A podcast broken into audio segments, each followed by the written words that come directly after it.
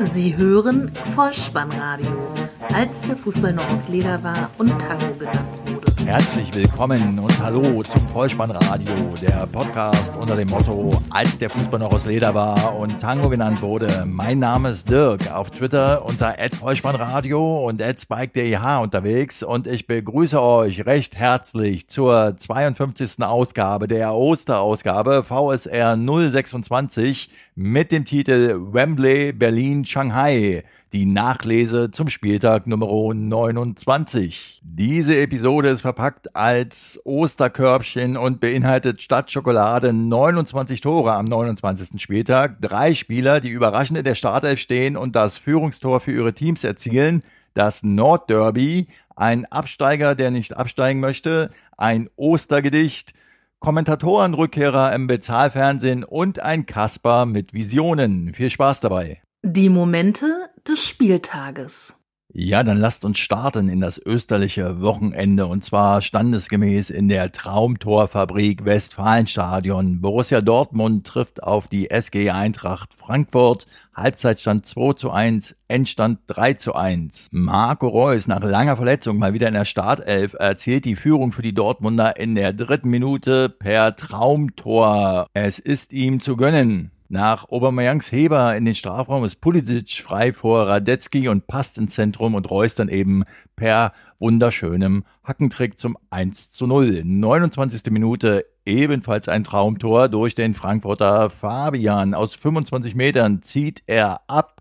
Unhaltbar für Birki in den rechten Winkel 1 zu 1 der Ausgleich. Die 35. Minute, der Dortmunder Sokrates kann da nicht nachstehen und feuert die Kugel fulminant in den linken Winkel. Das dritte Traumtor innerhalb von 35 Minuten, also 2 zu 1 für Dortmund. Und in der 86. Spielminute schraubt Aubameyang sein Torkonto wieder um 1 hoch und zwar jetzt auf 26 Treffer. Sahins Pass, den Dembele aufnimmt. Er hat den Blick für Aubameyang und der Gabuna aus neun Metern überwindet er Radetzky zum 3 zu 1 Endstand. Mit diesem Treffer steht er dann wieder gemeinsam mit Robert Lewandowski an der Spitze der Torschützenliste.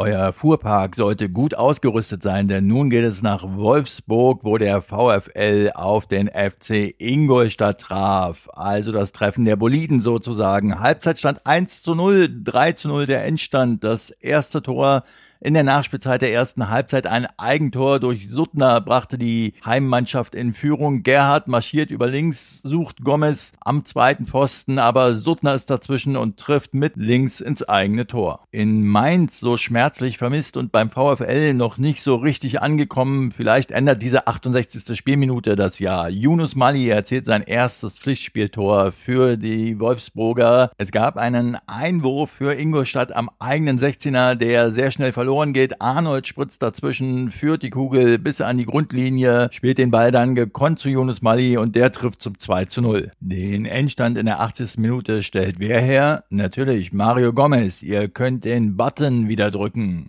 Gerhard läuft über links, flankt punktgenau und Gomez läuft ein und vollstreckt perfekt. Sein 14. Saisontreffer, der Endstand 3 zu 0 und mit diesem Treffer hat er gegen alle aktuellen 18 Bundesligisten getroffen. Und um nochmal auf euren Fuhrpark zurückzukommen, ihr habt gar kein Auto, na dann fahrt einfach Fahrrad, das ist eh gesünder. Wir sind zu Besuch in Mainz, wo der erste FSV Mainz 05 gegen Hertha BSC antritt und nach fünf Niederlagen in Folge wieder den ersten Sieg einfährt. Verdient, muss man sagen. Nach 45 Minuten gab es ein Torschussverhältnis von 9 zu 0 für die Mainzer. Nach 45 Minuten stand es auch noch 0 zu 0, aber dann kam die Nachspielzeit der ersten Halbzeit. Jahrstein kriegt den Ball nicht vollständig weg. Aus dem Hintergrund knallt Dani Latza den Ball aufs Tor. Er trifft aber Brooks und Brooks fälscht den Ball mit dem Kopf ab, sodass das schon fast als Eigentor zu werten ist. Jahrstein, der Hertha-Keeper, hat keinerlei Abwehrchance. 1 zu 0 für die Mainzer. Das war auch der Endstand. Zu sagen bleibt noch, dass Martin Schmidt, der ja eine Jobgarantie ausgesprochen bekommen hat, wohl beim Friseur war und die Berliner Hertha mit der achten Auswärtspleite in Serie. Dennoch immer noch Platz 5. Willkommen zum Offensivfeuerwerk in Sinsheim, wo die TSG 1899 Hoffenheim auf die Borussia aus Mönchengladbach traf. Halbzeitstand 2 zu 2, Endstand 5 zu 3. Große Emotionen, Offensivfeuerwerk, zwei Doppelpacker und die Erkenntnis, Fohlen haben keine Hände, aber der Reihe nach. Zunächst schnürte Adam Scholloy für die Hoffenheimer einen Doppelpack. Wieder ein Spieler, der überraschend in der Startelf stand und dann gleich mit dem 1 zu 0 in Erscheinung positiv trat. Dem hierbei schlägt einen Freistoß vom linken Flügel. Wagner ist per Kopf da. Sommer kann den Ball noch abwehren, aber Scholloy ist am schnellsten und staubt ab. In der 24. Minute legt er nach. Lacherball vom rechten Strafraumeck in die Mitte gespielt von Rudi und Scholler ist da und verstreckt zum 2 zu 0. Die 31. Spielminute der Anschluss für die Gladbacher und das 1100. Auswärtstor in der Bundesliga-Geschichte der Borussen. Westergaard war der Torschütze und zwar über eine Kombination, ein Freistoß von Wendt und dann Christensen, Strobel, kommt der Ball zu Westergaard und er drückt ihn dann im Fallen über die Linie. Dann sogar noch der Ausgleich in der 35. Spielminute in der ersten Halbzeit für die Gladbacher. Torschütze Stindel nicht mit der Hand, obwohl er ja auch schon mal auffällig geworden ist in dieser Hinsicht. Nein, Baumann hatte den Ball, wollte ihn wegschlagen, traf aber Hoffmann mit der Hand. Damit wird der Ball in seiner Flugrichtung aufgehalten. Der Schiedsrichter lässt weiterlaufen. Dahu spielt quer zu Stindel und der muss nur noch ins leere Tor aus fünf Metern schieben. Ausgleich in der ersten Halbzeit 2 zu 2. Und das muntere Tore schießen ging weiter. 58. Spielminute. Torschütze Demir bei. Ein direkt verwandelter Freistoß vom linken Flügel. Zögert er den Ball vors Tor und der rollt und rollt und rollt, wird nicht ab abgefälscht. Der Gladbacher Keeper Sommer bleibt lange stehen, weil er wahrscheinlich denkt, dass irgendjemand vor ihm noch an den Ball kommt. Aber der Ball rollt immer noch und rollt und rollt und rollt letztlich ins Tor. Und die Hoffenheimer bauen ihre Führung weiter aus. 75. Minute wieder ein Fall für den Vollspann des Tages. Mark Uth aus 18 Metern zentraler Position donnert er den Ball in den rechten Winkel. Ein weiteres Traumtor an diesem Spieltag. 4 zu 2. Noch geben die Gladbacher nicht auf. 4 zu 3, 78. Spielminute. Dahut verkürzt aus 15 Metern auf 3 zu 4. Den Endstand von 5 zu 3 stellt dann erneut Demir bei her, nachdem Kramaric geschickt wird in den Strafraum. Ein Laufduell mit Christensen. Er geht zu Boden, steht aber wieder auf und flankt von rechts auf den zweiten Pfosten. Dort ist Demi bei in Position gelaufen und köpft aus kurzer Distanz zum Endstand ein.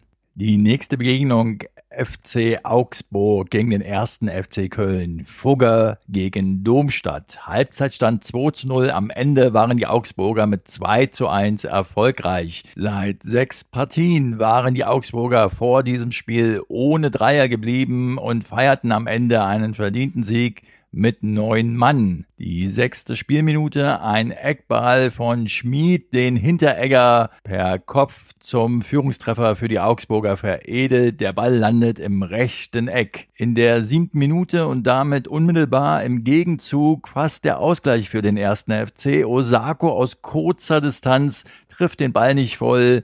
Eine Riesenchance. 22. Minute, Sörensen, der Kölner, trifft im Strafraum dann so. Unglückliche Aktion. 2 zu 0 Verhaag, der standardmäßige Elfmeterschütze und Kapitän der Augsburger, 17 von 19 hat er jetzt verwandelt an Elfmetern. In der 65. Minute dann nur noch der Anschluss für die Kölner durch Sörensen, der somit seinen Fehler aus dem Elfmeter zumindest teilweise wieder gut macht. Auch hier kann man sich die Frage stellen, ob es nicht doch wirklich ein Eigentor war, denn nach einer Ecke landet der Ball letztlich bei Sörensen, der abschließt und Max, der Augsburger, trifft den Ball nicht mehr richtig, kann nicht mehr richtig klären und nagelt ihn ins eigene Tor. In der 88. Minute sah Kuh dann noch die Ampelkarte Finn Bogerson in der Nachspielzeit äh, nach Rudelbildung auch noch direkt rot, also zwei herbe Verluste für die kommenden Spiele für die Augsburger.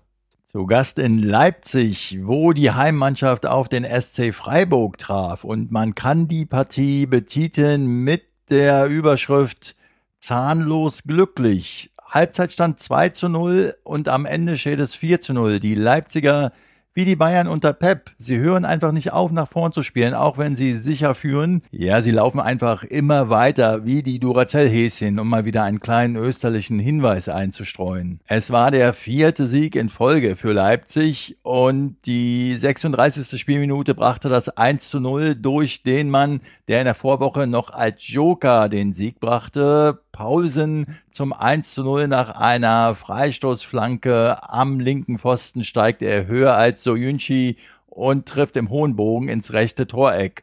Das 2 zu 0 in der 42. Minute der Torschütze Werner mit seinem 16. Saisontreffer. Er wird von Paulsen steil geschickt und entscheidet das Laufduell für sich und schiebt vorbei am Freiburger Keeper Schwolo ins linke Toreck. Die 51. Spielminute, Cater spielt unfreiwillig Doppelpass mit dem Gegner, hat den Ball wieder am rechten Fuß und knallt ihn hoch ins rechte Eck. Und in der 90. Minute dann das 4 zu 0 und der erste Bundesligatreffer für Demme, den er teuer bezahlen musste. Eine Flanke von Werner vollstreckt Demme mit dem Kopf am zweiten Pfosten aus kurzer Distanz. Der Freiburger Höfler hat aber den Fuß in diesem Zweikampf so hoch, dass er dem Torschützen einen Zahn ausschlägt. Das Topspiel an diesem Samstagabend lautete Bayern 04 Leverkusen gegen den FC Bayern München. Halbzeitstand 0 zu 0, Endstand 0 zu 0, keine Tore. Was vom einstigen Topspiel übrig blieb, so könnte man die Partie überschreiben. Viele Chancen, keine Tore. Beide Teams trennen vor dem Spiel 33 Punkte. Zunächst Ballbesitz der Bayern. Leverkusen steht defensiv sicher. Einige ungefährliche Abschlüsse auf beiden Seiten. Zwischen Minute 32 und 44 dann einige Hochkaräter für den FCB alle vergeben und damit bleiben die Leverkusener auch im siebten Pflichtspiel unter Taifun Korkut in der ersten Halbzeit ohne Gegentor. In der zweiten Halbzeit ähnliches Bild, hoher Ballbesitzanteil für den FC Bayern, Leverkusen weiterhin defensiv stark. In der 59. Minute sieht der Leverkusener Jedwai gelb-rot, die Bayern fortan in Überzahl und es gibt aber nur noch eine erwähnenswerte Chance und zwar in Person des eingewechselten Philipp Lahm. Müller liegt quer, Lahm aus kurzer Distanz mit rechts knapp neben dem linken Pfosten. Das war's. Und am Ende trennen beide Teams wie vorher auch genau 33 Punkte. Einige Worte noch zu Rudi Völler. Der war in der Vorberichterstattung am Tisch bei Sebastian Hellmann, Christoph Metzelder und saß neben Lothar Matthäus. Und ich frage mich, wie lange hat der Mann noch Vertrag bei Bayer? Im Interview vor dem Spiel, seine Aussagen deuteten für mich auf Abschied hin. Er bezog sich immer nur auf Erfolge mit Bayer in der Vergangenheit. Drosch, viele Phrasen aller, schauen wir mal, hinhalten, Durchhalteparolen nichts Zukunftsträchtiges und außerdem sieht er, selbst wenn er neben Lothar Matthäus sitzt, ziemlich fertig aus, der Mann. Und da wir gerade bei Ostern sind, wir sind angelangt am Ostersonntag, 15.30 Uhr, beste Fußballzeit und das Derby steht an, das Nordderby, die 106. Ausgabe zwischen dem SV Werder Bremen und dem Hamburger Sportverein. Halbzeitstand 1 zu 1. Am Ende waren die Bremer erfolgreich mit 2 zu 1 siegreich. Markus Gistol hat jetzt insgesamt achtmal gegen Bremen gespielt und nie gewonnen. Max Kruse war der Turm in der Schlacht in dieser Partie und der Spieler des Spiels. Er hat ein Tor gemacht und eins vorbereitet, aber in der ersten Minute hätte er schon seinen ersten Treffer erzielen können. Und zwar nach einer Hereingabe von Junusevic stand Max Kruse am Elfmeterpunkt. 33 Sekunden waren gespielt. Er zielt auch ganz gut, aber Matenia rettet sehr, sehr stark zur Ecke. Und so geht der HSV in Führung. Und zwar in der sechsten Minute durch Gregoritsch. Diekmeyer schickt Aaron Hand und der in seinem ehemaligen Stadion mit einer schulbuchmäßigen Flanke. Gregoritsch schraubt sich in seinem 50. Bundesligaspiel hoch und köpft ein zum 0 zu 1. Die Bremer konnten noch ausgleichen in der 41. Minute in der ersten Halbzeit. Nach einem Ballgewinn am 16er marschiert Garcia auf links davon und schlägt den Ball anschließend präzise zu Bartels auf die rechte Seite. Dieser legt quer in die Mitte zu Kruse und der schüttet Jung ab und aus kurzer Distanz nickt er ein zum 1 zu 1. Und dann kam der Joker Florian Kainz. In der 75. Minute steht Jung zu weit weg von Kruse, der ein Auge für den Joker hat. Dieser setzt sich gegen Diekmeyer durch und trifft dann aus spitzem Winkel ins kurze Torwart-Eck. Martenia sah in diesem Fall nicht besonders gut aus und Florian Kainz trifft damit zum 2 zu 1 Endstand. Damit setzt der Österreicher die Überschrift über dieses Spiel 3 2 1 Kainz. Dieses Tor markiert auch den 14. Gegentreffer für den HSV durch einen Joker in dieser Saison.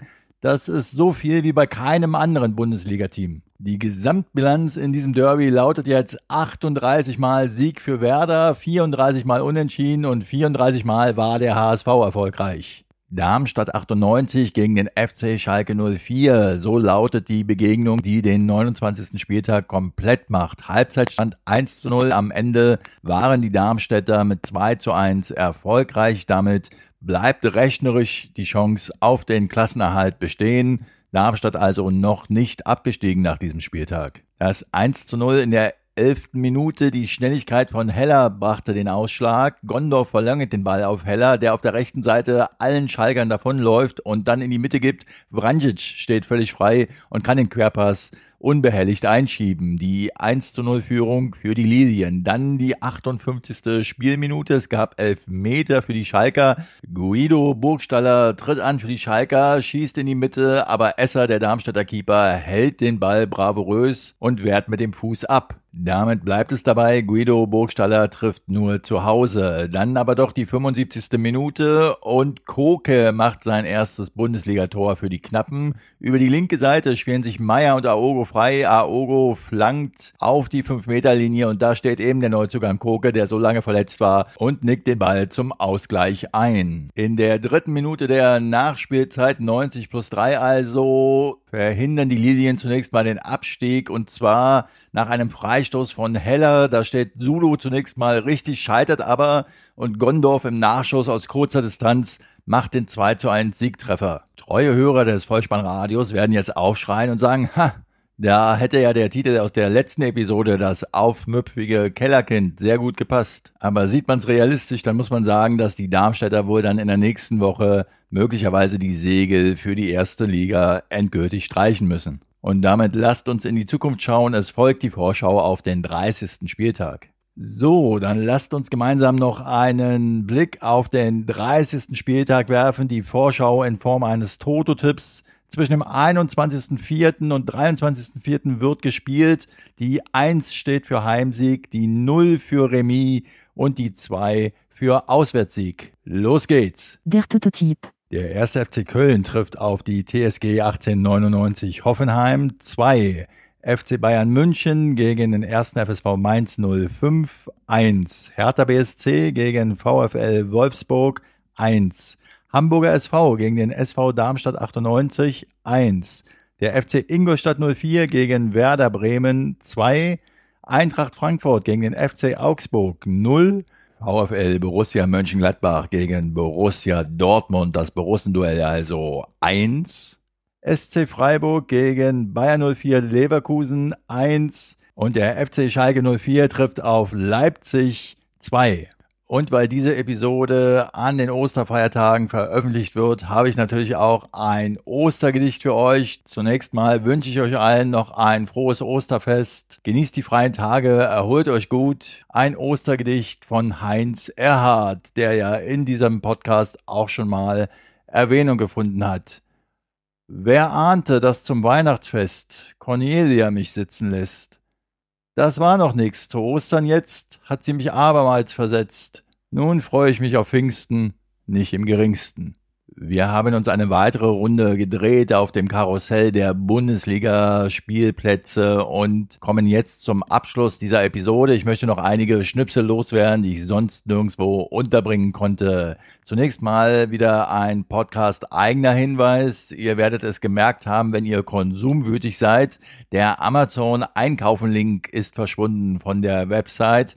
Das ist einfach deshalb, weil Amazon mir mitgeteilt haben, dass die ihr Programm eingestellt haben, sodass es also keinen Affiliate-Link mehr gibt. Es gibt nach wie vor den Wunschzettel, das heißt, wer sich erkenntlich zeigen möchte dem Vollspannradio gegenüber, kann immer gern auf den Wunschzettel klicken, sich dann die eine oder andere Anregung holen und mir dann gerne ein Präsent zukommen lassen. Ich freue mich sehr darüber Und ansonsten sage ich natürlich vielen, vielen Dank an alle diejenigen, die diesen Amazon-Link genutzt haben, sei es, dass sie einfach nur drüber geklickt haben oder sei es, dass sie tatsächlich darüber eingekauft haben. Vielen, vielen Dank. Was werde ich machen, dass ihr mich auf ähnlicher Weise weiter unterstützen könnt? Nun, ich werde überlegen, einen PayPal-Button einzurichten, einzubinden auf die Seite.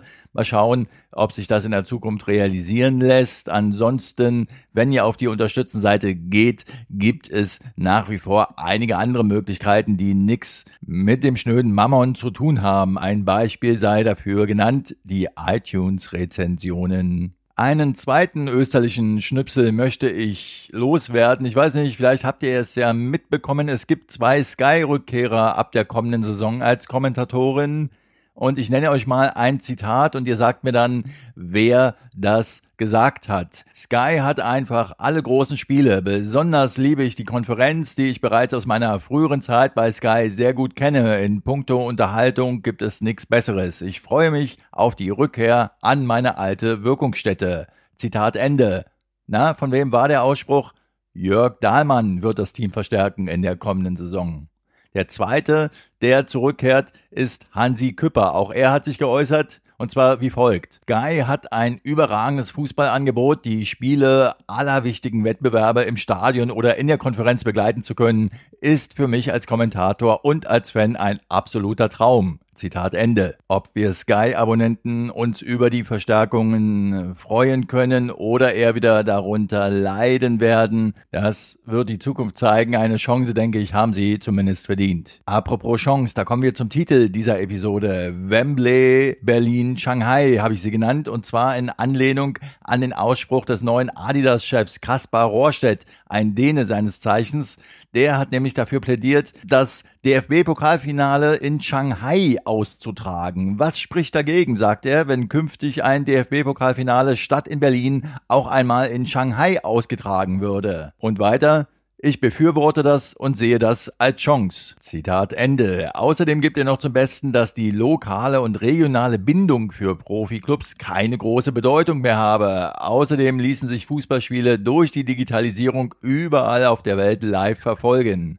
Nun ja, lieber Kaspar, aus meiner Sicht hast du dir damit eine Nominierung für den Dummschwätzer der Woche im Eintracht-Podcast verdient. Liebe Freunde vom Eintracht-Podcast, bitte nehmt ihn auf und Leute, wenn ihr das hört und auch den Eintracht-Podcast hört, nominiert ihn dort. In meiner Twitter-Timeline kam dieses Thema natürlich auch auf. Insgesamt war so der Tenor, ja, wie sollen denn die Fans nach Shanghai kommen? Ich möchte allerdings einen Aspekt mal aufführen, der da wenig oder selten genannt worden ist, und zwar die, der Aspekt der Tradition. Ich meine, das FA Cup Finale ist nicht ohne Grund seit ewigen Zeiten im Wembley Stadion und auch äh, das DFB Pokalfinale seit 1985 in Berlin hat sich immer damit gerühmt, diese Tradition begründen zu wollen. Und jetzt kommt der Kaspar und sagt, ach ja, wir tragen das einfach mal in Shanghai aus. Gut, er steht einem Weltkonzern vor. Die Weltmarke mit den drei Streifen will vielleicht neue Traditionen begründen. Ich weiß es nicht. Ich denke eher, dass es dem Kasper da aber mehr um steigernden Profit als um neue Traditionen geht. Aber lieber Erstsemester der Wirtschaftsfakultäten, so etwas kommt dabei heraus, wenn aus familiengeführten Unternehmen mit Inhabern, die Herzblut und Sinn für Tradition walten lassen, große weltumspannende Konzerne werden, deren eingesetztes tarifliches und übertarifliches Personal kennzahlenorientiert handeln muss. Jetzt aber wirklich Feierabend mit dieser Episode. Ich wünsche euch alle noch ein fröhliches Rest-Ostern und wenn ihr mit mir in Kontakt treten wollt, dann nutzt die Kontaktmöglichkeiten, die alle auf der Website bolzen und ruppen.potspot.de genannt sind. Folgt mir auf Twitter unter @vollspannradio. Abonniert diesen Podcast kostenlos, denn so verpasst ihr keine Episode. Aber das Wichtigste ist natürlich, empfehlt diesen Podcast weiter an eure Nachbarn, Freunde, Bekannte, Verwandte, Familienmitglieder. Ich merke von Woche zu Woche, dass das die beste Werbung für das Vollspannradio ist. Vielen Dank dafür. Und dann bleibt mir jetzt mich tatsächlich bei euch zu bedanken für eure Zeit, für euer Vertrauen in diesen Podcast. Und natürlich entlasse ich euch wieder mit dem Hinweis für den Fall, dass ihr den Ball mal wieder im Netz unterbringen wollt. Kopf, Innenseite, Außenriss und Hacke. Nein, nur mit dem Vollspann geht er rein. Vielen Dank. Ciao.